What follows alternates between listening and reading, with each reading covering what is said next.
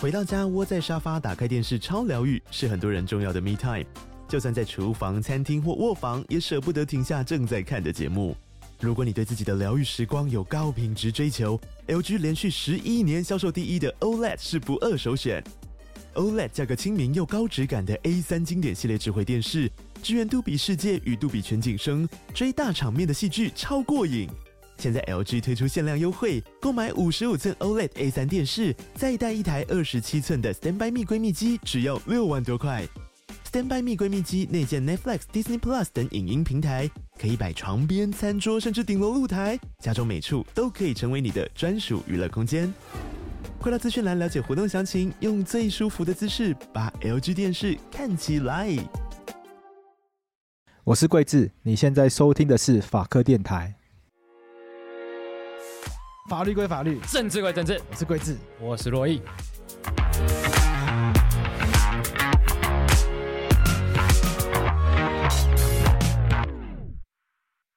感觉录音你比较忙啊，我最近蛮忙的，也忙到有点很累。那你要不要跟大家分享一下你最近在忙什么？这可以讲吗？可以讲吧。哎呦，我们上一次播出已经是五月六、五月十二号了耶。哦，好久哦。哎，对耶，所以五月底没有录了。干，我们五月六六 月都，OK，对啊，所以五月底没有录。哎，我中间为什么会落这么久啊？忙碌啦，就是忙碌。那我们这个中间有横跨哪些时事啊？我们要聊时事吗？还是想要聊回应？回回应好像没有很多吗？还是我我我我忘记我是问号？这样子的话，应该累积是会蛮多的啦。我觉得可以先聊一下你们最近生活心得， 从就是从分享生活心得开始，这样子比较从新北魏要按有事到没事开始， 还是你要从新北未央开始，然后你要不要回应那些被说你不敢回应的那些问题？来啊来啊，来啊那有我我有有什么问题不敢回应？来啊，我没有在怕的，我跟你讲，没有啦，因为因为脸书上有，因为脸书上有一个就是一个无聊的假账号，很喜欢呛洛伊，就是说洛伊喜欢闪躲啊。好啊，来啊， 再闪啊，来 啊，哎、我很好好奇，他讲的散事情，我不是都有讲吗？嗯对，坦白讲都有讲。 ，NCC NCC 怎样 NCC 观台现在败诉啊，我们对啊后来有讲过吗我？没有讲过啊，我们在节目上有讲过我吗？记得有谈过啊，就我记得有谈过，就是讲说那个处分的问题是他。他是用他是用程序的形式来讨论嘛，就是说这个他应该是有的东西应该要做没做到，或者要讨论没讨论到，所以把它驳回这个行政处分，并不是说这个行政处分本身是错的嘛。嗯他并没有经针对这个行政处分实质内容去审查说官台是错的啊、啊我记得我们有回应这件事情啊，我记得最后的结论就是，所以 N C 呃，所以 N C C 关中天这件事情到底是对还是不对，目前那个判决是撤销是看不出来的。好，我就觉得好像有讲过，但对又想不起来哪里讲过。对，那我反正但是不管有没有讲过，反正 IG 上有写过我还，有没有提过一这定有件事情？一定有讲过的对啊内对啊容。然后数位周建法这东西啊法虽然不是我处理的，但我们的同事不都讨论非常非常多，庭议多处理遍，过啦，对啊，庭议处理过来，全动法全动法，我们不是那一集找庭议对啊，来讲，那一集的那个收听率比柯文哲还要好 啊。还有那个 啊集邮法集邮法我不是很常讲嘛，对啊，对啊，我我我不知道，我不太懂，就说我我在闪什么这样，诶哎你很容易成为剑拔哎。对啊，好了，你太红了，简单说就是人红是非多，人红是非多啊， 人红是非多。可怜啊，没啦，好了，那我们六月六月六月底的啦，因为让时间过了，看一年过一半了，过了这半年有没有什么一些心得？心得对，你哦，们观察这半年你说政治的心得还是个人的心个得？人心得啦。我们这一集就是这个单元就是聊一些个人的部分个人心得我就就比较疲疲惫啦，比较疲惫，发觉法白最近事情比较多，然后有些案子，然后刚好是我负责的，嗯然后所以我就没日没夜在在处理这样，然后刚好最近又演讲又比较多，嗯，那你们也知道我对我对演讲很要求的，所以我也很认真准备，所以就嗯对蛮累的这样，嗯，有点疲惫。。有点疲惫 那这个这一这一波告一段落之后呢，又准备要跟观众说再见，这样子 没有，并没有，并没有。吓一吓大家。没有，因为观众有一些反应，就是说，哎、怎么洛伊最近出现的频率变少？哦，这个观众那讲我但我还没有意识到。那我后来看了一下，就是最近播出的这个节目，我就觉得，哎、好像真的有变少。但有几集是刚好就说这这说被廷义取代了。这个也那我想言下之意是不喜欢廷义吗？没有吧？提议很棒吧？你很棒吧？你很棒啊！就是廷义取代洛伊。不要挑拨离间。 我觉得要跟观众稍微讲一下，法白是个团队，就是我们大家都要负责很多不一样的事情。对，我我知道大家就是我我我觉得我擅长录 podcast，但是有些事情我必须要去做其他资源，所以有时候就是要就是要分分配一下这样子，没错没错。在所难免啊，对啊，我以为你刚刚要讲说，我知道大家很爱我，本本本来是要讲一讲，你觉得大家感觉下大家很爱我，可是那个然后就开始血王子教，可是那个谁不做事，他也不会怎么样啊。然后在飞碟电台对面的夜店，还不是也那样？那个真的，哎、那个真的是，哎、那个很好看诶、那个真的是， 我觉得那个是这整件事情最大的转泪点。对，，就是怎么会变成这怎么样？会变这样子，对啊，我觉得他把这件事情搞砸了，嗯，就是我没有想到这件事情会演成这样，会往这个方向前进，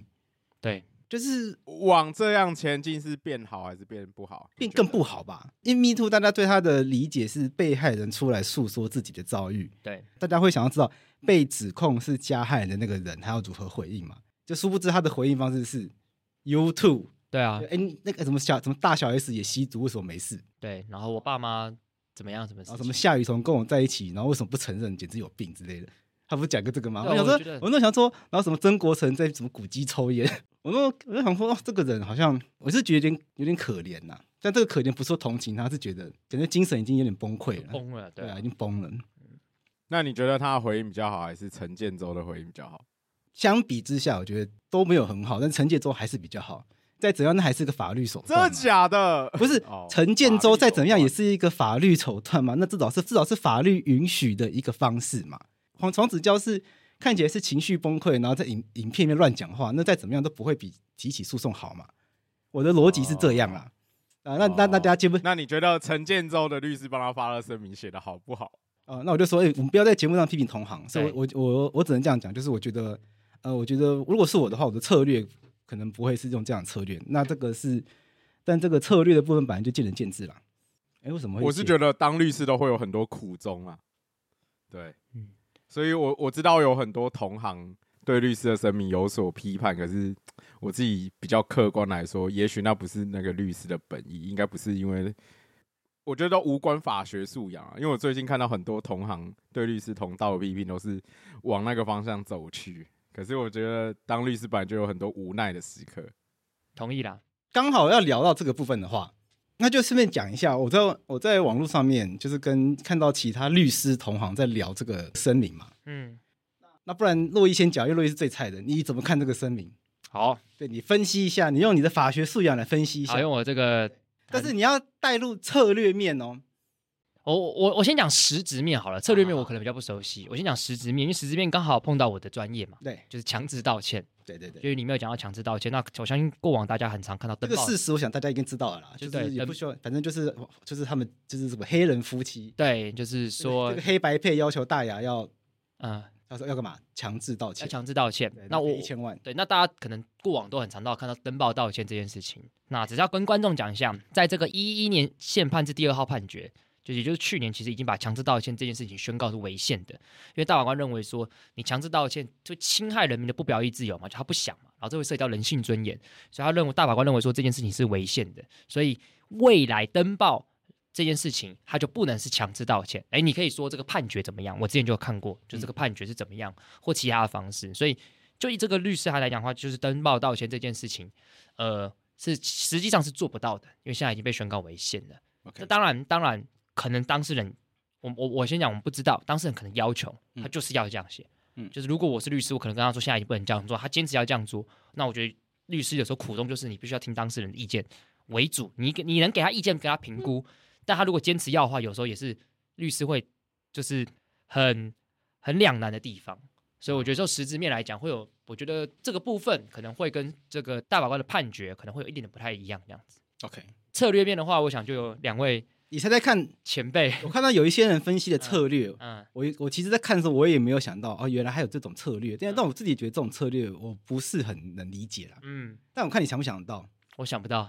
其实我也想不到了，所以你也不用太在意。其实我也想不到这种策略。哎、你有人想得到吗？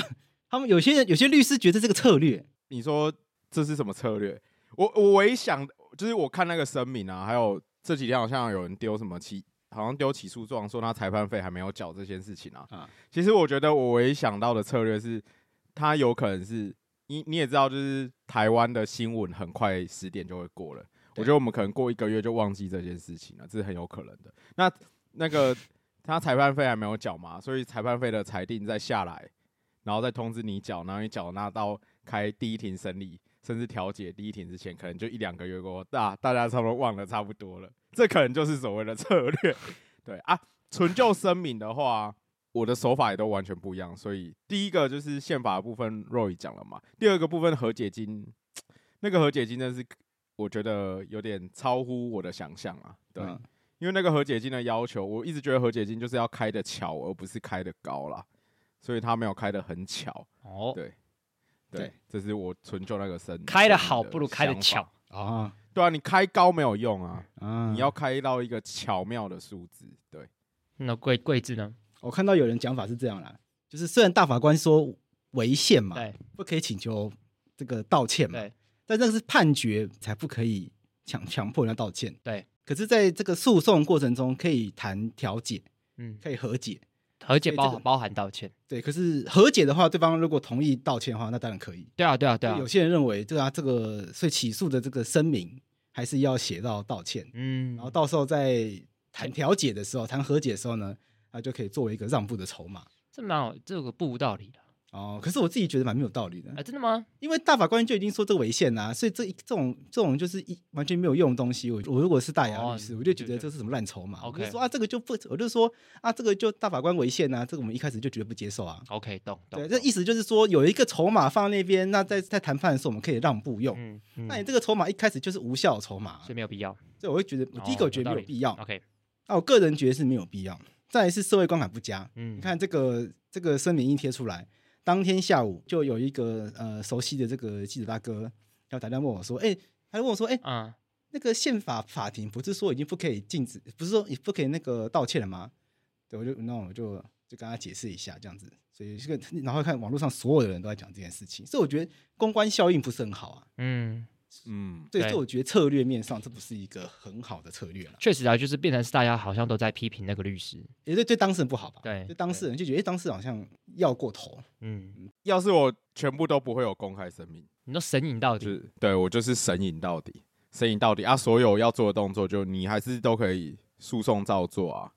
对，我我觉然后得神隐到底，我在想啦，有一个如果是我的话，有有可以怎么做？譬如说，如果提诽谤的字数会比较好吗？嗯，因为现在大家有个批评方式是，好像故就是故意取巧嘛，民事诉讼对好啊像比较成本低，然后成举证的门槛也低，然后也没，然后很多人又会说啊，这就是故意要避免以后被告那个什么诬告啊对，诬告跟那个什么东西之类的，反正就规避一些这种责任之类的东西。所以不然就直球对决去告刑事的自诉，这会不会是一个看起来比较厉害的一没个有做法？因为我觉得如果他提告自诉的话，那对方反打的话，那马上就是很明显，他要构成诽谤的要件也是很困难的啊、啊，几乎不可能啊嘛。刑事的门槛太高。那、另外一个我想到的方式就是，就请求一个象征性的损害一块钱，然后嗯加上一个澄清启示。嗯，现在另外一个批评点是因为那个一千万，很多人认为就是故意来吓人哦用。对对，那如果我只请求一个一一块钱，那我就说，我就可以说啊，我们这个真的只是想要这透过司法程序还原真就相，是想要自清，这样对子所以这个诉讼没有想要去吓人，啊，没有想要去什么恫吓，所以我们也只请求一个一块钱。然后如果赢的话，那麻烦你帮我贴一个澄清声明，也不一定要道歉什么，会不会比较好看？我不知道啦，这是我个人的想法啦。嗯，这个方向我，我我觉得不错。对，因为老实说，他们两个应该不差那一千万。对啊他不是有那个跑车吗？对啊，他不是有个跑车，然后出车祸，然后后来说算了算了，不用赔。他不是后来把把跑车卖掉了，但我一直说，就是因为你你一千万，大家会觉得好像是在很多人会觉得是在威胁人，所以马上就有第二个受害者、第三个受害者跳出来，对啊，对啊，就是以策略面来讲，你其实就是更在团结被害人，嗯，让他们更愿意站出来。也有人有这样子的说法，不过我觉得很两难啊。嗯我不知道啦，就是以策略面来讲的话，真的是不知道什么样的策略比较好。对我只能说这是我个人的看法啦。对，但我呃我觉得这个部分是针对就是律师的策这个策略面来讲啊，对对对那也不这件能事情要还真正还是要回到就是他到底有没有做，对但只是说这件事情永远我们外观人上是不得而知的，我觉得他这件事情有没有做，可能根本就已经无解了啦。那这是很久以前的事情了嘛，十一年前的事情了，不是嗯对吗？对，我看是大概没有办法去证明他有做或他没做了啦。大大家就只能从人证大嘛，啊因概为就是他不是说从那个大牙的贴文来看，他不是什么事发后，他有立刻找什么闺蜜对跟对对化对妆对师化妆师哭诉嘛？这这个大概是我觉得它是关键嘛，对，我就唯一的就是到底有没有这件事嘛？对，嗯对啊，然后这两个人如果还还在，然后愿意出来证明，然后可以把当时的状况讲得很详细的话，嗯，对啊，不过这边有个小法律点回去可以跟大家分享、欸，哎，因为案发地点是在香港不是在台湾嘛？对那这样子法律有没有适用？ 哦对不对反送中法，不是跟反那个时让候我想 到陈家彤的问题。那就是回去看刑法那个管辖的规定嘛。嗯，那如果是他那个是强制性交未遂嘛，未遂对，乍看之对下是这样子，对，对，没有成，乍看之下是这对啊这样子嘛。嗯，那就看他是几年以上的罪嘛。对那强制性交应应该是三上嘛，对，是三伤，嗯嗯，三上，那我们就回回来看那个，哇，这我看，哎、可是在香港对不对？对。香港是不是要先用什么《香港人民关系条例》啊？ 港澳关系条例吧，但是港澳关系条例是在规范香港跟澳门人跟台湾之间的权利关系义务吧？对，对吧？哦，主体你是台湾人就不会适用哦到对对港澳对吧？主对啊，对对对对。然后发生地在啊，发生地在香港，香港就是中华民国领域啊，啊，这管辖会有什么问题？好，对吧？你说的算。哦，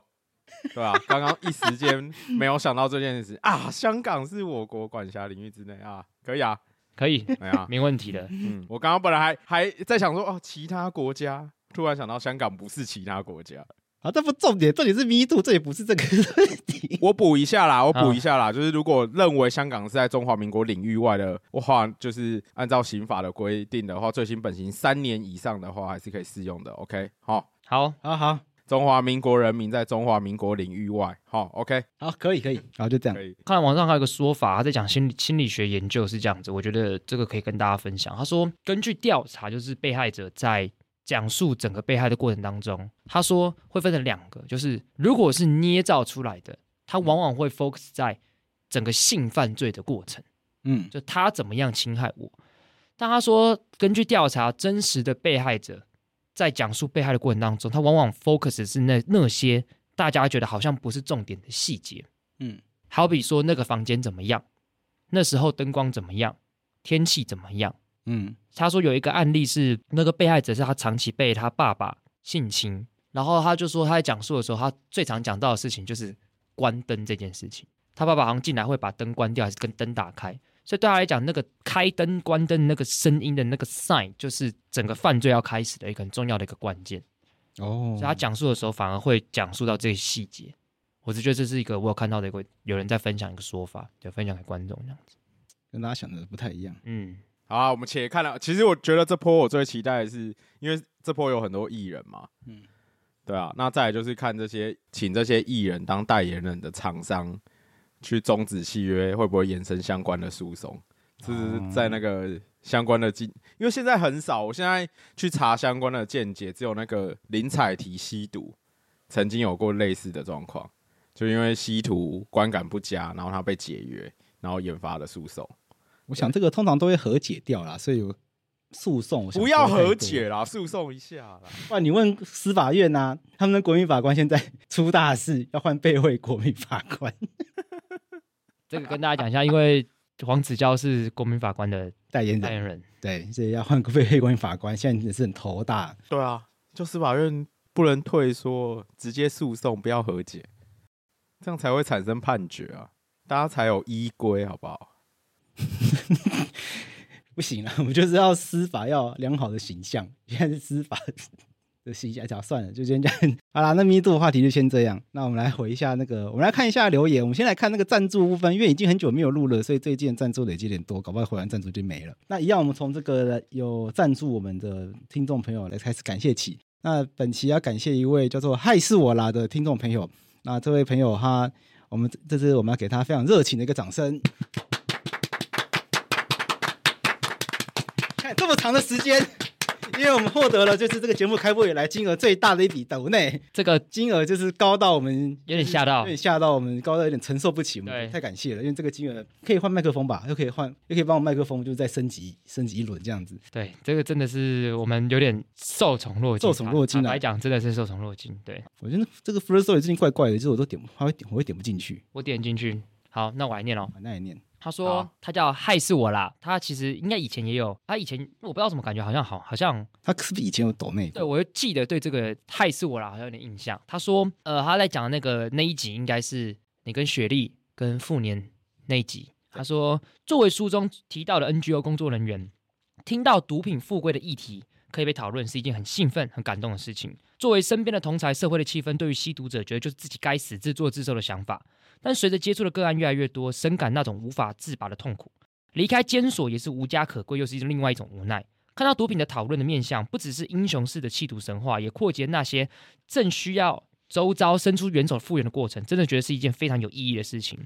也期许法白未来有更多针对这些社会边缘的主题规划。毕竟，我想市场小巨蛋演唱会的渲染力不是盖的。哎，说的太好了。另外，想针对一个法律的问题，在实际接触个案的过程当中，发现大多数针对救济程序相对无感，像是看完撤缓的主旨就没有办法再看下去了，以至于错过救济的时间点。又或是经常会遇到没钱的时候卖账户赚钱，惹上诈骗的案件。虽然常理都会觉得新闻在报，但印象中许宗力应该没记错人啦。大法官有提过，那些会去卖账户的赚钱的人，大多数也没有时间或经济条件就去看电视、去用网络资讯，更接触不到这些普遍认为尝试法律的概念，却难以接触到这些反复进入司法系统药引的更生人。过往反毒反诈骗的教育也是建立在勇敢说不的前提下，而忽略脉络性的因素，造成年纪增长后法治教育变成一种讲者无奈、听者无感的状态。请问法白对于法治教育的现况有没有什么可以提升的建议，或者是井底之蛙的我可能已经发了，但其实已经有什么实质的改变？也希望法白替我开示。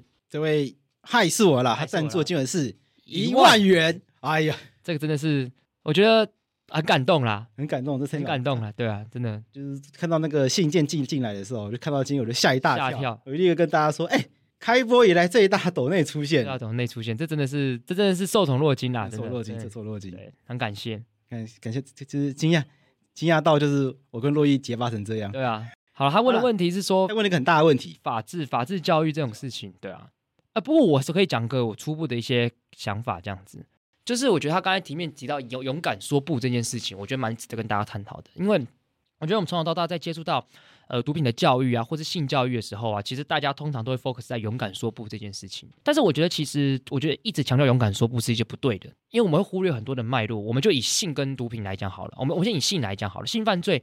你要怎么勇敢说不？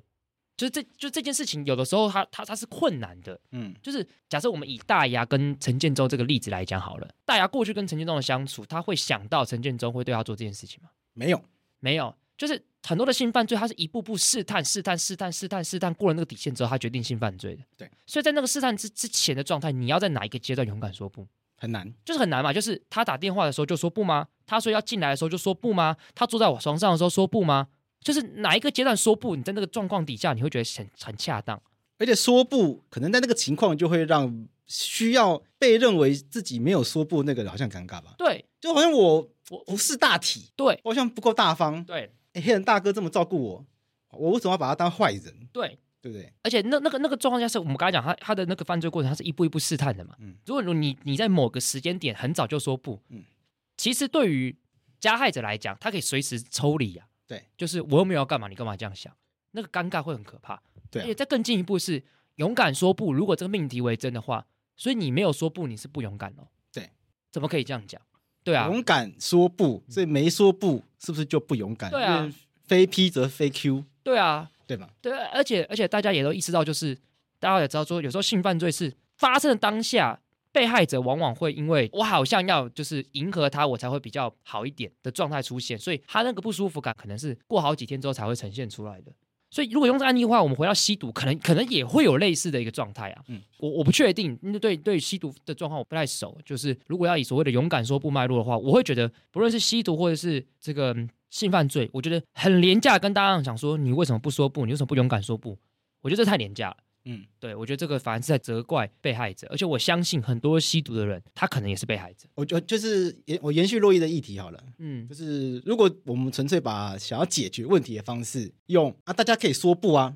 嗯你可以拒绝啊，如果我们觉得这样就可以解决一切问题的话，那就太太天真了啦。那就太棒了，坦对那白太讲烦。如果大家、对啊如果大家都可以说不，如果我们觉得大家只要自己说不就可以解决一切问题的话，那这世界就太美好了。对啊，但这世世界上就没有办法嘛。我记得我在、我在之前那个我自己我在自己的单元里面，我就举个例子嘛，就多、嗯多少人买那个爱心笔，你连买爱心笔都说不了不，不是吗？你你你连在老板对你说，哎，你可不可以怎样，你都不敢说不了。对啊，我就不讲爱心笔，或换那个例子，嗯就我之前有个朋友就讲电话，就电话打来，嗯然后就讲了十几分钟，我就说啊那到底什么电话？嗯他，说那个那个那个什么。嗯银行汽什么汽车贷款？嗯我说你直接把它挂掉就好了，你干嘛要跟对他啊讲那么久？他说不好意思把它挂掉对。我说那你有要借钱吗？你最近有需要钱吗？他说他也没有需要借钱，但他不好意思把它挂掉，他觉得很尴尬，不好意思，思说不，对他不好意思说不，他觉得把他那个地方挂掉好像对人家很没有礼貌。哎，我说那你又没有要借钱，你被他撸那么久，你你也是浪费他时间不是吗？就是这情境当然完全不一样，嗯，但是你看，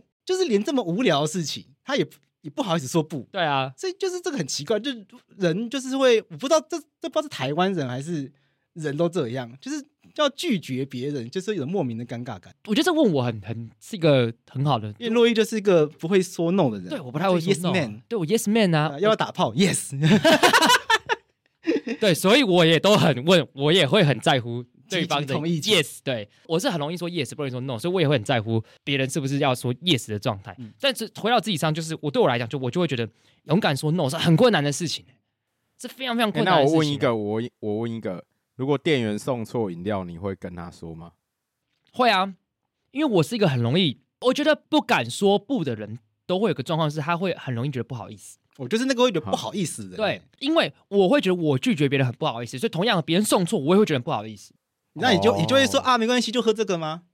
哦，你你，对对对对对对对，对哦他对是对，说对送我错的饮问料题啊是你这个送错饮料是送错饮指料哦，对我会喝，哦，他所以今天如果喝你可要你美你要美点式可乐然后送来拿铁，你就会说啊拿我铁也喝这说样。没关系，没关系，我喝这个，你我今天点无糖，他给你全糖，我我会说没关系，真的，你要加 QQ 就帮你加芦荟，我我我我我认真讲，我真的是一个会跟他说没关系的真。假的？嗯我说因为你要再做一杯也是浪费，嗯，我说没关系，我就喝这个，哦，对其实我也是，嗯，嗯，除非真的太啊夸张，我对我好像也是，就是如果没有到太夸张的话，对啊，我会觉得就算了。就是哦没关系没关系这样子。还是我们人真的太好，因为我觉得， 我们不是鸡巴人。对，因为我有碰过几次这样的状况，送错菜啊，嗯，对啊，他只要送的不是什么香菇茄子，我就说没没关系没关系，就就这样，你都做了，那我们就吃嘛，没关系。啊对啊，我想说这样大家他也不好意思，我也不好意思，那大家也开心就解决这件事情啊，对啊，我我讲回来好了，就是我觉得不管刚刚那个性交或毒品的案例，如果都 focus 在就是当事人有拒绝或有能力拒绝的这件事情上的话，那就是把这样的选择权归因在个人嘛，就是个人有能力跟有环境可以同意这件事情。对那其实很多状况是世间的人没有没这个有能力跟对嗯环境去同意这件事情。好了，我最近有时候送小孩，小孩有时候会想要多黏我或我太太一下下，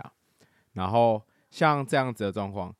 其实比较少说多黏我一下下，都会很想要多黏妈妈一下下。合理的啊、嗯，对啊啊！可是后来我就想，像假设像他因为妈妈离开，然后很不开心，多拗个五到十分钟好了。嗯，其实多数的上班族或家庭没有时间给小孩拗多那五分钟或十分钟的对，时间，可通常就会开始啊很难不凶他。所以你会凶吗？我因为我我有那五分钟或十分钟的时间， 所以我就会有比较多的余裕跟他耗。啊嗯 OK，对对，那这就是一个小例子，就是就不是每件事情都可以归因于个人有余裕的空间跟环境去处理对啦，不同的状况，因为每个人的状况不一样。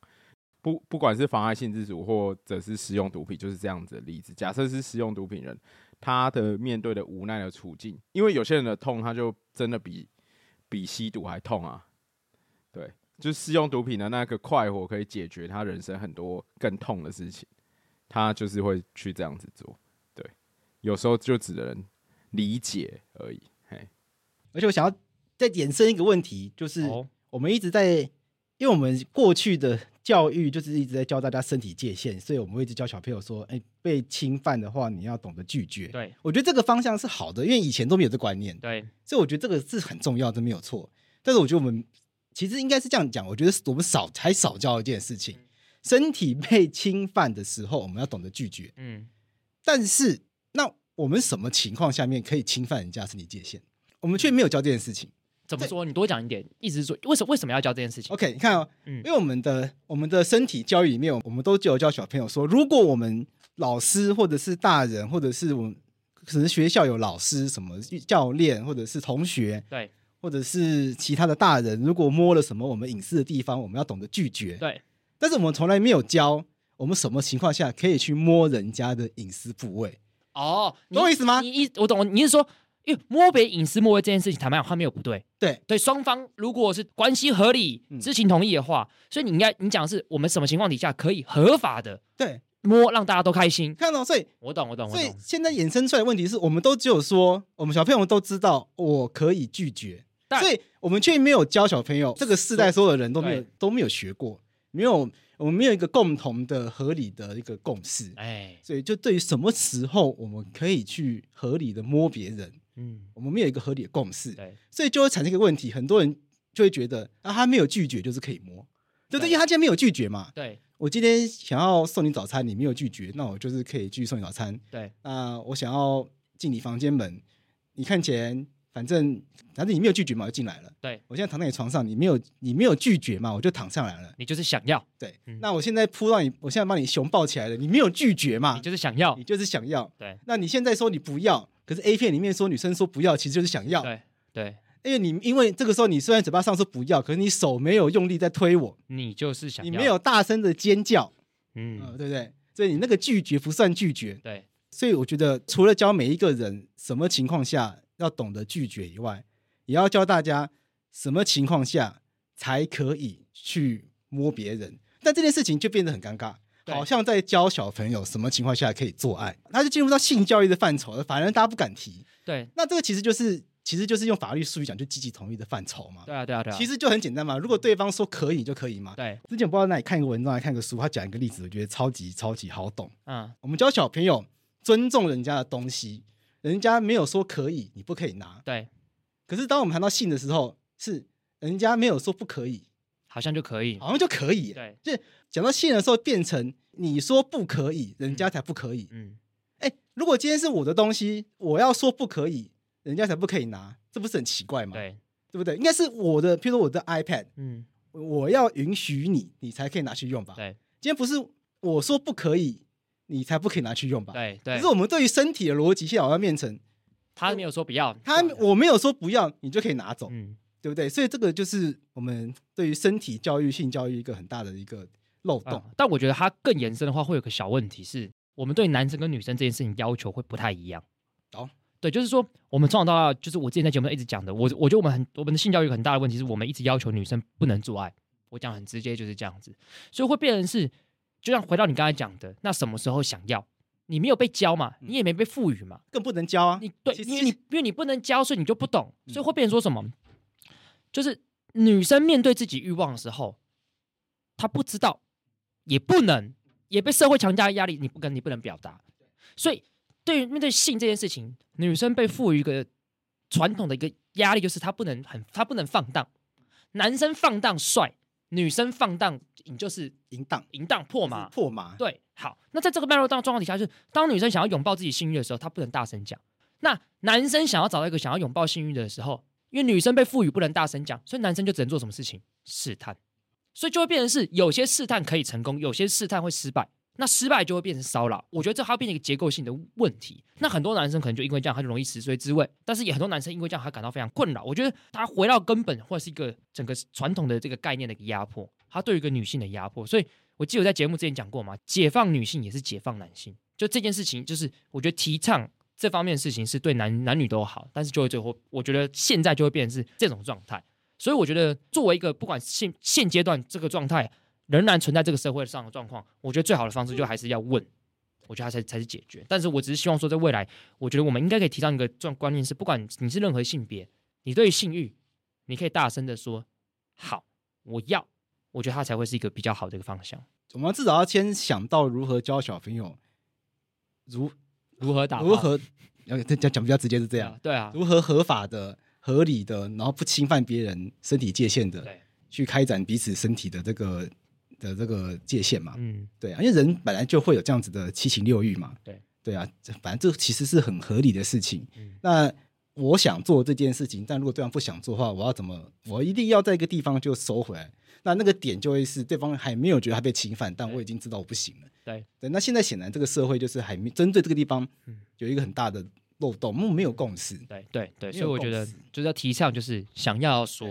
对，对不论任何性别而。且这个没有共识状况是造成非常多、非常多的、非常多的被害人出现。嗯因嗯，为这个没有共识的情况下是，它是建议在很多女生以及很多男生，但也有很多男生啊受害者，就其实就很多权力弱势者的伤痛之下，因为其实都是权力强势的人就会觉得哦，我就是可以这样，对我今天这么有钱，我今天这么帅，我这么有名，这么有名，对之类的，这么多资源，对，要让你要让你攀上枝头当凤凰，嗯你既然不愿意高攀，那我就把你冷冻起来。我看到故事很多是这样啊，对，而且看现在出来爆料的很多，后面还被羞辱啊，嗯像我今天早上看新闻就开始嘲笑说啊，就不要就不要就不要就不要让我就不要就不要我想起你当时多爱跟篮球员上床什么的。哎，我觉得这超靠北的欸，对啊，他喜欢跟篮球人上床，第一个有没有这些事情？不知道，你已经在说人家对骂黑人没有证据了，对那你现在要讲一些你也拿不出证据的事情。对再来，就算有证据，那人家自愿跟他上对啊，床这又个怎这个是样？两回事吧？对啊，对啊，就就这个就是呃荡妇羞辱啦。荡妇羞辱嘛，就是我记得这个我是看那个呃一个韩剧叫《造后者》，他他其实一开始就是反正就是有一个女生被男生侵犯，然后他们第一件事情就是先把这个女女生抹成她是一个很浪荡的人，就先抹她这个形象。对对啊，我觉得这样超靠北啦，我我自己会觉得就是干，我觉得这个蛮靠北的，对我觉得这个根本就是完全在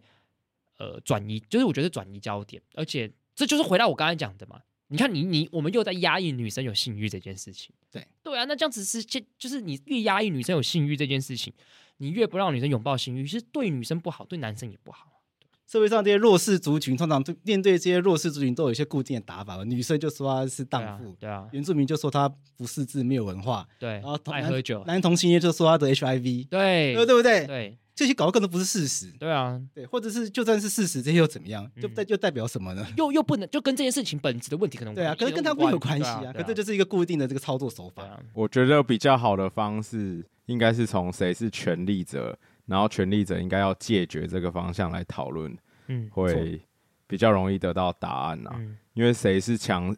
比较强势的人，本来就需要受到比较多的拘拘束束、约束跟嗯，跟规范的要求嘛。对所以一旦理解这件事情的话，就可以从每段关系、每个事件，谁是权力者，谁必须被要求这件事情、嗯去看待就可以了。这样子，我觉得会比较容易得到答案。啊呃嗯最后就回到这个抖内一万块的这位伙伴，害害我们害再次死我强调他啦抖内一万块钱，嗯我们洗脑其他听众。哎、他其实最终他有想要问说，就是觉得法治教育有没要怎么做或怎样改变？其实要怎么做，我觉得很难给出答案。可是有没有得到改变的话，我觉得是有的我啦。觉得有啦因为我觉得，如果我们去看现在十几岁的人，甚或是现在今天 Me Too 有机会在台湾被正向的讨论的话，那其实都是从，也许就是从教改之后，我们这二十年长大的人，跟我们过往二十年的人受的教育方式、思考的方式都不一样对，这些都是正面的结果跟发展，所以我觉得会越来越好了。 没错，我我觉得光靠 Me Too 会爆爆发，其实就是我觉得基本上就算是一个正向事情。因因我不是我不是说 Me Too 很好，我是说因为这些事情本来就已经发生了，这但是它这个时候爆发，就比方说，我觉得社会已经到一个可以做这样的事情。我们我们举一个对立的例子，中国 Me Too 的事件你就会比台湾少，不会，但它为什么爆发不了？那没有没有办法管道啊对。对对，就是那个那个地方没有这个管道，对啊也也没有我们他立刻一他一爆发，立刻就被屏蔽嘛。对，所以没有这个环境，没有那个资源，然后没有那个自由，对啊，我觉得其实是这件事情应该是会往正向，我觉得对整个社会来讲，应该算是到目前为止还算是一个正向的发展发展。我对这个法治教育啊，我后来我一路做从大学，大学不是做一个什么法播吗？ 但是悠悠是这个我们法治播种服务队的这个学长啊，是我们也是我跟悠悠是在这个大学这个法治播种服务队，其实就是到学国小教小朋友法律知识的这个营队的这个社团嘛，然后一路做做做，这个到现在法法白也算是一种法播啦，，对吧、我们是东吴法法波的 Plus，台湾 Plus 台法湾啊播 Plus。法 波 Plus，我后来觉得法治教育就是教法律这件事情就，就不是已经不是重点，重点是要怎么教大家正确的行为了，哎因为你没办法教大家法律嘛，你没办法教大家懂刑法、懂民法，那太困难了。而且而且教法又回到你刚刚一开始讲很好的观念了，那嗯就是叫你什么不要做啊。对啊，其实就跟什么该做、什么不该做。对啊那这个什么该做、什么不该做的这个重，这个本身就要已经内，已经就要把法律的精神内化在里面了。就如果我们今天想要教大家什么积极行为啊，呃积极同意权啊，其实我们就直接把它内化成啊，你要做爱之前呢，你要了解人家想不想要。对，我们直接教小朋友这个，那它其实就已经隐含了积极同意的概念了嘛。我们不一定要真的讲积极同意这四个字，对不对？我觉就所以我觉得法治教育的这一个做法会是需要这样啦。嗯，对啊，那久了之后，它就可以普及开来。好啦，我觉得大概是这样，大概是这样。好我们看下一则好了。下一则一样是那个韶轩啊，他已经他他是每个月固定扣款那那有个，留言吗？就 啊他因为它是固定扣款固的，扣它不对一定有新留言。对，但我还是很感谢好韶因轩为的，首先是订阅制的，谢谢首先。谢谢韶轩，然后再来是我们找一个杨梅很甜，很好吃。抖内了一百元，他说我是最近两三个月才加入法白的听众，他想要讨论一个两岸监督条例为何七年还没通过，我很纳闷。看了邱显志委员的脸书才知道，逐条审查等同退回法案，从来就没有反黑箱不反服贸这件事情，只有反服贸是真的。加上陆委会主委邱泰山曾经说，希望对岸能够排除障碍，让两岸的货贸服贸谈判继续往前走。这两件事情，我得出的结论就是，民进党想要继续谈货贸服贸，那就不能够没有两岸监督条例。因此，至今没有通过台上反激起反中情绪或者填票，台面下继续谈，单纯只是民进党政府没能力谈到而已。不知道法白同意我这观点吗？我还记得当年大大的布条写着“先审查再通过”“反黑销”等等标语，没有想到从来就不是这个诉求，只有反服贸、反国民党执政，因为民进党想要上台。哦哟，我觉得这个东西大家可以先听听悠悠的观点，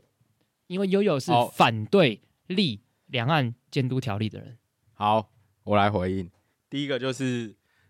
十年前那个标语有各种各式各样的标语。那那场活动之所以可以聚集这么多人，我觉得反黑箱的人一定是占了一部分。可是至少就我当初去，就是不是为了反黑箱，我当时去就是为了反中而已， 对吧？就是反中。我拿同什么福帽，又不是杨贵志，我又没有念国际贸易法，我就是反中而已。对，单纯从这个论点。那可是我觉得最近那个反黑箱的议题又重新浮上台面，很大的原因就是因为柯文哲讲了说要重重返服贸嘛。对，那我试想啦，我从结果论来说，就是推动跟对岸的贸易是不是要有监督的监督条例？我想多数的的人都是认同这样子的见解。那我之所以反对这样的见解，是因为我觉得站在我反中的立场啊，就从反中的角度来当出发点的话，今天如果有了那个条例，那个条例就等于就是我们今天要用要吃饭的话，必须要用筷子，必须要有餐具去吃饭。那那个条例就像那个餐具，可是我认为餐具固然重要，可是要吃什么东西才是重要的吧？我觉得对中贸易就是 跟吃屎一样。那我就结论上我不想吃屎啊，那为什么我要通过一个条例？那也就是逢中必反嘛。要用用筷子吃，或者要用那个汤匙吃，这对我来说不重要啊。对所啊以就是逢那中如必果反，对不对？不是某种程度上是 啊。对那我承认啊，就是从台对台湾好的角度来说，就是那边维系着模糊地带。赞同监督条例的意思，就等于说我只要决定好用筷子或用盘子、用汤匙吃，不管吃什么东西都没有差了，对啊。可是我认为结果要吃的东西比较重要啊。对，那所以为什么要通过一个条例逼我去吃，就得吃那些东西？今天就算那个条例定的再严格好了，就是五分之四的人同意好了，可是五分之四的人同意，就等于我剩下五分之一的人得吃这道屎了、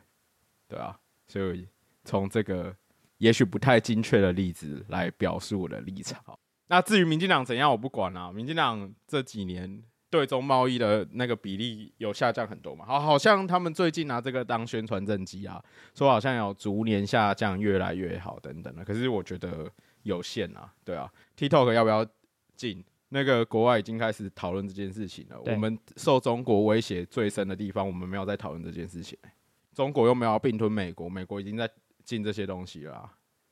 啊人家已经进他们的那个一些人不能到中国任职嘛，就是连商务上面的任职都不行嘛。我们跟中国货来人往这么高达的方向，会我们会因为定这个监督条例而货不通人不来吗？不是，我们等于定一个东西去加速这些事情的进行、欸所以可能我觉得这个问题要回到，就是大家可能要先问自己是想要的是什么。如果你跟我想要的是，就是我们不希望跟中国的贸易依赖程度过高，那这样子的话，你不可能去通过一个条例去加速这样子的进行。我认为那是那是个加速了，因为你试想今天的政治环境是柯文哲要重返服贸，他说民进党七年很混，没有定监督条例。好，嗯那换个角度想，假设民进党这七年不混，柯文哲上台，他是直接只要去运用那个监督条例就好了。那关于这一点的话，那假设贵志之前曾经说过，那我们把这个监督条例定个超高的标准的话，好，我们我们假这个状况，假设明年柯文哲、侯友谊其中一个人上台，那你民进党立一个超级高的门槛，你是不是也是做一个这个预防的一个机制？你起码立一我觉个得很高的门槛嘛，没有，嗯，因为为现在的预防机制我们更前设啦，结果论上是前设，因为现在还没有啊。所以以假设白兰上台，他们第一步要做的是要先搞出这个条例啊。对啊，可可可是你他搞出那个条例，跟他把一个很高的条例下修，哪一个成本比较高？诶、对啊这假设明年你你选都完很低啊。都很低 吗？你已经有个条例，你修一个几分之几会比较困难吗？可是跟你正整个，可是你正当性就下降了、啊要搞出那个条，我觉得你正当性就下降啦，就是别人就说你为什么要调降？你是不是要跟中国更更怎么样？跟你今天你没有个东西说，我们还是要个适当交流，所以我们起码要定出一个版本。我觉得这个对对一般社会大众是难以想象的，你知道吗？什么叫想难想象？就是原本有个标准在那边，你下修，大家就会觉得你好像要开后门。但是如果你今天什么都没有，你定出一个标准，大家就觉得那是合理的交流。我自己会觉得风险会在这边。我我我先讲，我同意一个议题叫做没有交流，没有要做，没有要没有要谈，干嘛要有条例？这个前提我完全同意。但是永远要注意到一件事情呢，民进党不会一直执政的，立法院多数也不会一直是民进党。我觉得明年明年不管怎么样，很有可能立法院多数就不会是民进党。那我们就要意识到这件事情，那我们就起码至少要有个东西先挡在那边嘛。我自己是这样觉得。那要确先确确定那个东西是党的，而不是加速啊。对对对，就是我们对的所我以们的不同论点在这边呐、不是对你觉对得对那啊个是，那党那啊我觉得那个所以东西就是你加至少要有个速东西可以让我们来讨论啊。啊，问题是现在都没有这个东西来讨论，我担心是这件事情，就是这个 argue 点是在于是好，我们假设我们假设这个状况是没有监督条例，那明年立法院多数不是民进党，明年的执政党也不是民进党，有一个很高门槛的监督条例，跟有跟没有监督条例，哪一个对台湾会比较好？我觉得这个是这个是讨论争点。我我我觉得，如果照你的剧本演，还会有一个风险在于说，假设这个监督条例是民进党通过的啦，嗯那反对的力量是更被削弱的啦，嗯，因为到时候他们运用的是一个民进党通过的监督条例啦。对啊，所以重点是那个门槛到底要怎么设定，那个是需要知道的啊、我我我我你我，但我觉得现我懂你意啊思。现现在就会变成是柯文哲可以一直拿说，干我给你七年，你都不用没有做，你废啊！然后大家就会想说，对啊，当初不是反黑箱吗？就就就是一定会有这样的声音，然后这个这个声音，它就是对民进党就会从期待变这成这个失望声音，不管有没有定出来，我觉得影响不大。真的吗？我我觉得因为影响很大哎、原本一开始就只有支持反黑箱的人，我想也多数不是好啦，不我是啊好了，这我同意啦。你看邱显志发文下面就知道，对啊，你看邱显邱显志不过就邱发了一个他妈的多对啊正常的一篇文，下面的人把他对骂啊骂到爆哎、妈这些人到底有没有问？有脑袋有什么问题呀、对啊，邱显知道到底发了什么？那他就只是讲说服贸就是反服贸，我们不是只是反黑箱。嗯啊然后下面人把他骂到爆，说我对你很失望。那我对你们脑袋才失望哎、邱元志讲的多好啊！我觉得先回到他的问题好了。他的问题就在讲，我觉得他我的他的问题就是这个杨梅很甜很好吃。他的问题就是这个议题，我觉得就要先解决他的困惑。他的困惑就是可能他，我觉得我们就一起先回到太阳花学运那个事情。就就像又一开始讲的，太阳花学运它是非常多的力量组合在一起的，它不是说哪一个党或者是哪哪一个个很势力？哪一个势力会有它有一个很明显的意识形态。同意？对，它有很明显意识形态，就是它可能是反中。嗯，或者是他不喜欢中国，但他不喜欢中国也有程度之分。所以对，所以在太阳花学运里面呢，有人是因为他不喜欢，他反黑箱，他来参加；有些人是他反对全球化，所以他反对签任何形态的对，服务贸易，嗯他反对签任何形态的这个这叫什么自由贸易协定，他来参加。嗯那，这一群人是相对比较少的，对，然后有一些人是反对任何可能跟中国有更统合的任何政治行为。同意。呃，我我用十秒钟帮大家整理，当初可能有反黑箱阵营、啊反服贸的阵营、反中反统反国民党阵营、反资本左翼的反全球化的阵营，对，跟反。呃，我们都过去，他觉得那时候不民主，他觉得要民主，单纯来声援的，就是他其实切角是非常非常多不同的，对甚至这个你反资本跟反左翼，可能又分成他是反阶级的，还是反全球派的，还是反地反直的，其实他他其实都很多很多，对啊很复是很复杂的。我觉得大家也不要简化这件事情。对对，所以太阳花学运它背后的这个参与的人，大家是带着各种不同的想法来，嗯，就是三十秒通过这件事情，就是嗯瞬间把他这些人都聚集在一起。对对，因为这些人力量本来是散的，对，但是因为发生这样子一个事情之后，他刚好大家就凝结在一起，凝聚在一起，所以变成一个很大的一个公民力量。就你们要不要在我们节目上说的，就有一个那样的一个时间点，就是蹦嘣，然后火山爆发，然后大家凝结在一起，然后很很，真的台湾就获得了一个公民时刻，对，然后获得了一个政治转型的契机，然后最后转型的结果是获得一个柯文 哲。 但苗博雅的结论是这样啊，对这啊不是我讲，这苗博雅讲的。每次想到都很难过哎、 然后柯我们转型出来的柯文哲说还要重启服贸，对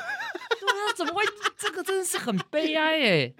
哎，大家醒一醒好不好啊？天哪！因为哎、想想那个时候脉络就是大家觉得那个政治要有要翻转了，所以刚好出现柯文哲，然后不知道怎么结束之后一堆力一就就出现柯文哲跟时代力量嘛，大概是这个样子嘛，就时代力量对就啊四分五裂嘛。那现在延续下来看，就是黄国昌跟馆长啊， 那他们现在要合流了嘛？因为如果如果柯文哲当选的话，黄国昌会变成法务部长，我们国家贪污会越来越少，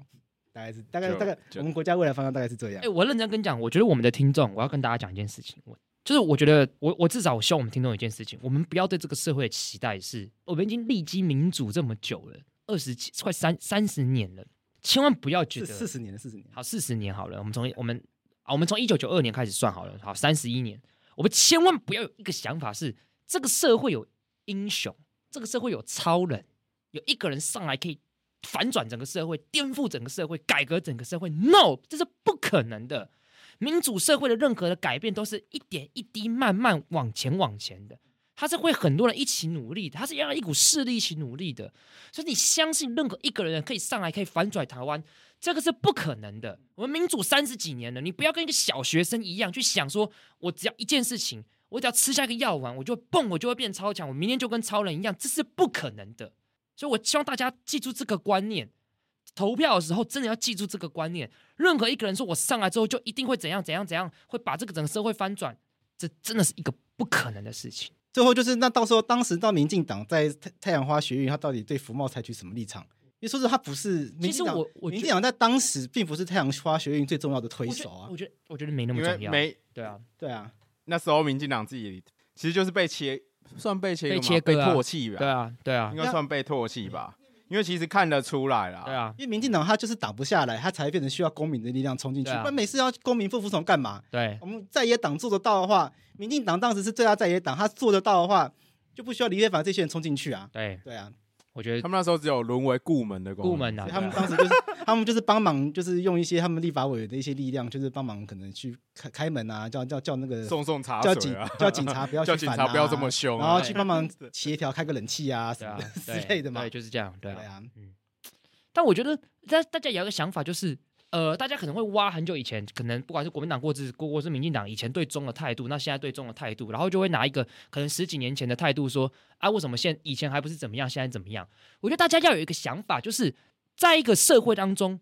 一个国家它改变幅度最大的地方会出现在哪里？独裁社会，民主社会是稳定的。你要知道，二零一二年之前是胡锦涛的中国，二零一二年之后是习近平的中国，二零二二年之后是习近平自己完全独大的中国。这三个阶段是完全不一样。所以你在二零一二年之前对中国的接触，我觉得那个并没有不合理，因为胡锦涛跟整个习近平他在中国内部的势力是完全不一样的。但那个二零一二年是美国对中国民主化都会有期待的，所以那个时候两党都主张跟中国有更多的接触，这件事情我觉得是没有错的。你不能说拿现在说，你看你那时候还不叫你们双标，我觉得不对。政治是一直不断的改变的。你针对中国不同形态，你有不同的接触的方式，这很合理呀、对呀、啊，你怎么会拿二零二三年中国的样态说，你看你们以前还不是这样，你现在应该要这样，白痴吗？这是不对的，好不好？啊，至于你至于这个听众说看到民进党想要谈服贸很失望什么的，我觉得你可以失望啦。就是你如果你本来就反服贸，那你觉得民进党你发现他居然想要谈服贸，那你觉得你很失望？我觉得这这个当然是我也可以很失望。对啊，你又有很失望，你对啊我觉得你本来就可以很失望。我觉得你这个应该没有拥有率哦。我觉得这个都是很，我觉得这都很合理嘛，因为大家对自己支持的政党或大家对政府的期待什么的，这都没有对错。那我只是想要提醒，就是说服贸这个东西，我自己会看它的方式，就是说，我觉得服贸这个只是一个词啦，对要去看你到底想要谈什么。因为我觉得现在大家在谈重启服贸，都是在玩弄这个名词啊。因为服贸它毕竟是它的本质还是自由贸易协定，所以真正的重点是，那你到底要去谈什么？嗯，因为自由贸易协定重点就是要去跟对岸进，要去跟我们的对手谈哪一些产业、哪一些产品、哪一些部门，我们要去解除所有的贸易障碍。那贸易障碍一旦解除之后呢，它的最终的最终的目标，最终的目标就是会形成像欧盟那样的效果，就变成单一市场。就是在经济上面呢，会几乎像同一个国家一样对。那对我们要在什么？那我们到底是不是有？第一个是我们想要跟中国有这样子的效果，那会有什么样的好处？对我们有什么样的好处？对，像现在，像现在中韩 FTA，中韩 FTA 在刚签署的时候呢，全世界都觉得哇，韩国占到了便宜。结果就韩国在今年遇到了签署以来第一次的逆差，韩国在以前跟中国都是顺差，嗯，但是到现在应该是签署的第五年还是第六年，第一次开始赔钱，因为产业都被吸走了啊、就你你你当韩国跟中国的市场逐渐的单一化之后，那个很多的工厂、很多的这个公司，他发现他直接把他直接把产业移到中国去生产，因为反正它市场单一化啊，在中国生产拿回韩国卖，就跟把工厂放在什么釜山。嗯然后拿去首尔卖是完全一样的情况下，那他干嘛不要把工厂拿去什么青岛对然后再拿回去佛首尔卖。那我们有没有这样子的本钱条件去签？我觉得要或不要这些事情，都是要用这样方式去思考的，而不是我自己同会意觉得不是那么去看这个词啦。我懂。然后对因为我跟洛伊都会觉得中国它都有一个敌人的因素存在，对那这个我也完全赞同，因为在讨论这些这些贸易因素的时候嗯呢，本来就必须要考量到你的对手。对有各式各样的人嘛，有些是善意的，有些是恶意的。你反正就不可能把恶意的人伪装成他很很很天真的认为啊，他一定都是善意的嘛。我觉得那也是很愚昧的事情嘛。同意，而且我觉得还是要提醒大家，大家就是自己讨论说，那跟中国交流怎么样？我就问大家一件事情：世界上只有中国吗？不是啊，我们有我们有很多国家。六月二十九号，也就是我们今天录音的昨天，其实我们有做这个，对，但是大没家人要不关看心欸对，我很意外的事情是，就是通过就是签的那一天，我还特别在法白做了一个很重要、很很对嗯认真的一个贴文，贴文，然后详细讲这件事情，就触及率意外意外差，对，差到一个不行，呃就是就我觉得，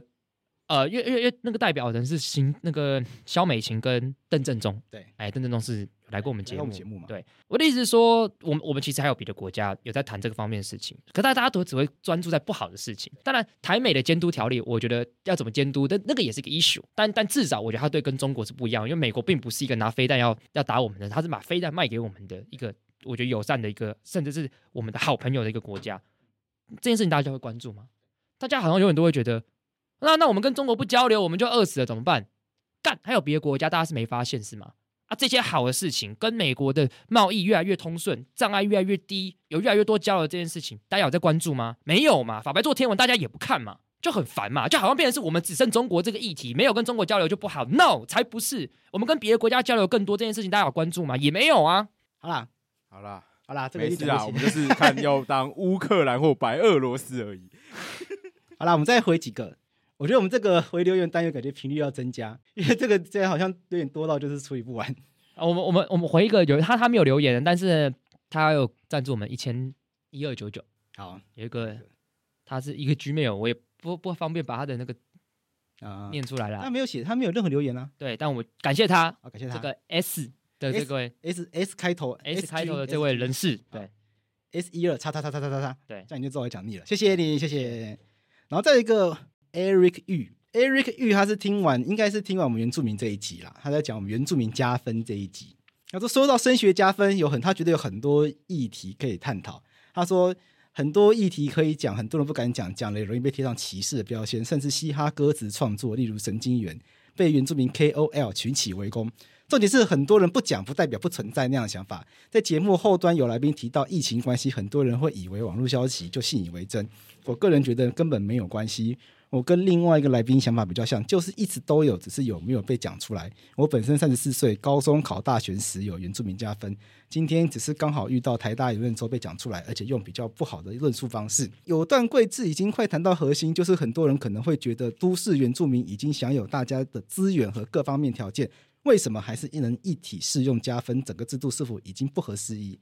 来宾回答：迁徙过程是自然发生而且正常的，但是还是没有回到核心的问题啊。一开始平地化文化适应的种种难题，那也是几代以前的事情，不是吗？我会希望主持人能够更具批判的进一步指导核心问题，我也同时一直保持开放态度，在思考到底加不加分，名额独立各自竞争，文化脉络起源，熟一切都合理吗？有等者等之，不等者不等之吗？到底先天条件落差还在不在？到底加分是否就能拟平相对的条件落差，还是进一步更扩大的标签性？哦，所以你们是原住民就可以加分。这整集听完我还是没有答案，所以我想要听到的是，到底差别待遇是否因为保障名人是独立就不复存在？如果仍然存在差别待遇，那是否有正当性？那其他族群呢？加分除了族语认证，是不是可以有其他的区辨标准？哇，这个好难哦！刚好欸今天最最近那个美国刚好最高法院是有一个对啊，新的刚好判决昨刚好对今天刚好今天就是美国联邦最高法院宣告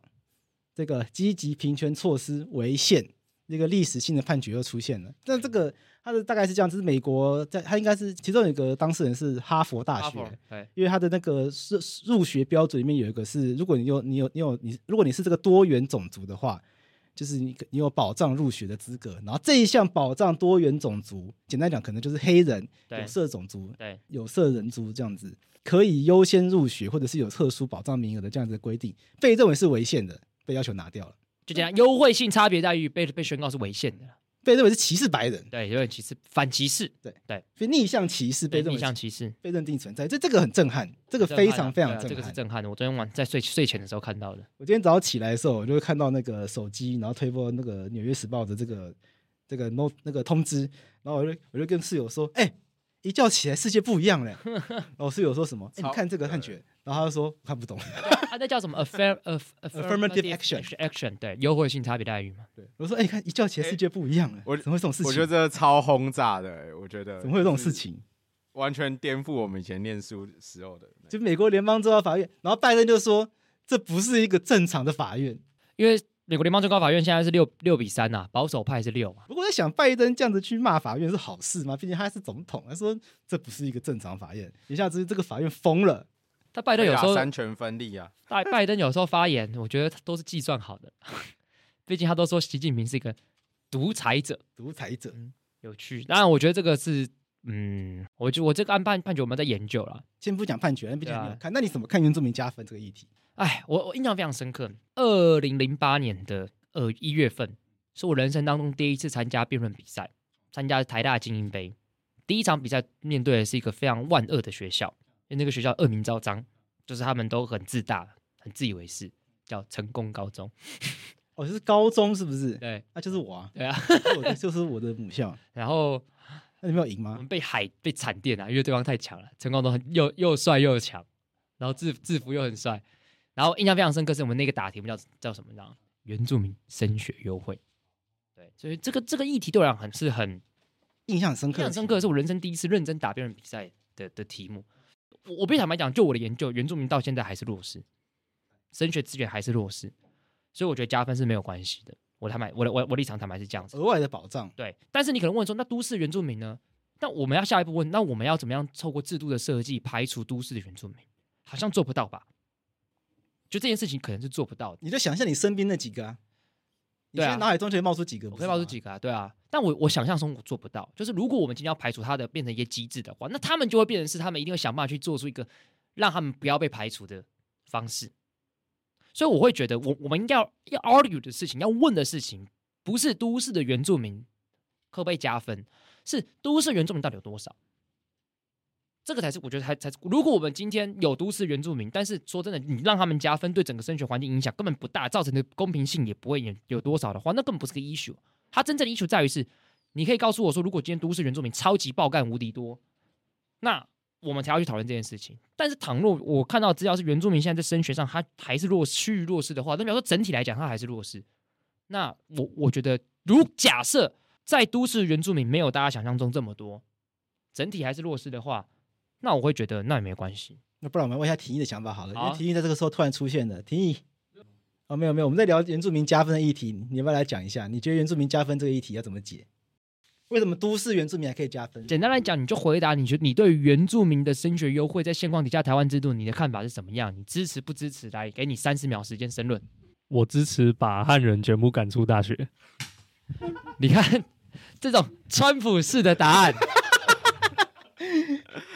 这样的法白已经疯了。法白云疯了。对，我我觉得我可以简单回复一下，嗯，就是我觉得也许可以从另外一个角度来思考这些问题，就是我们不是从给都市原住民加分与否，或把它排除与否来思考这件事情，是我们现在普遍会觉得都市原住民被加分不公平的原因在于，在都市里面有其他更多的弱势嘛，就是我们认为其他人很多弱势。也存活在都市里面，可是他们并没有得到加分，没有得到学费补助等其他的选项或机会。那我觉得，也许我们不是从剥夺原住民加分这个渠道来思考这件事情，我们是不是有可以换个方式，新增其他可以弱势也可以获得，比如说教育补助、加分等等选择的机会？我想这样应该会是一个比较好的方向。如何？我觉得这问题不好解啦，但是我觉得还是要想，我还是想提醒那一集在讲的一个议题是原住民加分这件事情，他一开始他一开始的观念并不是去补助弱势，所以那一集一开始之所以会花很多时间去讲这个加分制度的历史，是因为这个加分制度一开始被丢出来，它并不是一个补助弱势、提呃扶助原住民是比较弱的这个概念，它是汉化，汉化它是一个汉化政策的思维对嘛。所以这个加分政策是是概念是哦，原住民你如果好好念书，你加分你比较容易考上好大嗯学，所以你比较容易被汉化。所以他带着一个汉化的思维去建立起来的政策嘛。所以他这个这个制度本身一开始并不是带有这种福利的思维、补助的思维、照护弱势的思维去去做的嘛。所以所以现在这个 Eric 玉会觉得说，哎，都市原住民又不弱势，为什么要给他这种补助？那这个这样子的想法，大家都很容易理解。问题是，这个想法一开始他就没有，并没有回应到这个制度一开始出现，因为这个制制度一开始就不是在不是在补助弱势啊，对啊，那对对，我我我懂贵志你说的，对就是这个制度一开始不是这样子对没有错，可是这个制度运用了这么多年，它已经产生，它已经变这个效果就是普遍有对，它已经变这个效果了。所以我的想法就是，你要米平这个效果，不是因为我们要觉得，我觉得要去扭转根本的观念太难了，那不如我们去认识说，现在就是大家认知到这样的不公平，那这样的不公平要解决，应该是想办法让觉得不公平的人也获得公平。所以我才会提出刚刚那个想法。那我、哎那我想要继续讲完，就是现在的这个概念，就是它把已经进一步把它转化成，我觉得在这个节目里面可能没有很完整的表达出来，但其实我觉得来宾他们想要讲一个一个重点是，这个制度现在已经把它进一步转化成有点类似原住民族转型这一的概念，就是透过加分制度去鼓励原住民族去学习自己的母语，因为他其实在里面有提到说，加分这个制度会随着你有没有熟悉自己的母语而有差别，就是你你熟悉自己母语的人会加比较多分，不熟悉其实比较对少。所以都市原住民坦白说，许多都市原住民可能对母语没有那么熟悉，可是山可能偏乡原住民会比较熟悉，会比较熟悉，对所以它其实还是会有一定程度的差别。嗯那用这样的方式去保障，也是去鼓励，然后也是去尽量的让原住民族能够去保存自己的语言，所以嗯，它它转型慢慢去把它转成一个原住民原住民转型这个制度，然后让原住民族文化可以被保存下来，因为我们现在没有办法有一个纯原住民的大学，对啊，是啊可是，透过既有的教育升学制度，至少让它有一点可以保存原住民族文化的一个机会在里面呐、所以至少有一个这样一点一点的概念在里面，那能够达到这个公共目标。那至于导致有点不公平，升学因此发生点不公平，那这样子是不是合理的？对。那当然就会产生各种辩论嘛。而且我觉得大家要注注意到一件事情，会去 argue 说可能都补助到都市原住民的人，你有没有想过一件事情？因为你们都是都市人啊，所以这幸存者偏误啊，你只看得到这群优势原住民啊，这可能是百分之一，我不知道，我随便举例百分之五好了。大部分的原住民的弱势状况你是看不到的啊、而且都市原住民很多也蛮弱势的、哦。对啊我，们很多很多那个都市原住民，他其实可能都住在可能都市比较不好的地方，嗯，可能讲之前一个就是都市中可能比较生活条件没那么好的地方，然后家境也没那么好，因为这些原住民他们之所以会从他们原来的，他们会从本来的这个部落，然后移居到都市，是为了追求更好的工作机会。可是通常能够来到都市，他们的工作机会通常也是从比较基层的工作做起对。啊，所以我们所以最多原住民的可能就是新北市，对或者是桃园市。嗯，那坦白说，可能主要的工作机会都会是可能工业、对制造业这些比较基层的工作。早期的原住民来到台北、新桃园的，都是做这些比较基层工作的。那你说这些都市原住民，他们真的有跟其他的在都市人有享有真的完全一样的资源吗？我觉得也未必吧。嗯，对，好像也不能这么直接的这样子去讲啦。对，没错，这是我自己的回应啦。那我觉得悠悠的回应也很好，就是我们应该要想更细致的方法啦。但是在这个东西出现之前呢，还能够接受的方法，其实我觉得最近那个啊，最近那个不是有给私校生补助，也是你说同赖样清德的这个吗概念啊。对啊，因为以前又不是没有给其他特别的身份的人补助，军工教的小孩也都有补助啊，那只是扩大那个补助的范围嘛。那原本仅有就是原住民这个选项，啊，如果把它扩充到其他弱，就是经济上相对弱势的族群，应该会是比较好的解法啦。就你不是去剥夺既有的权利，而是增加所有的人的福利啦。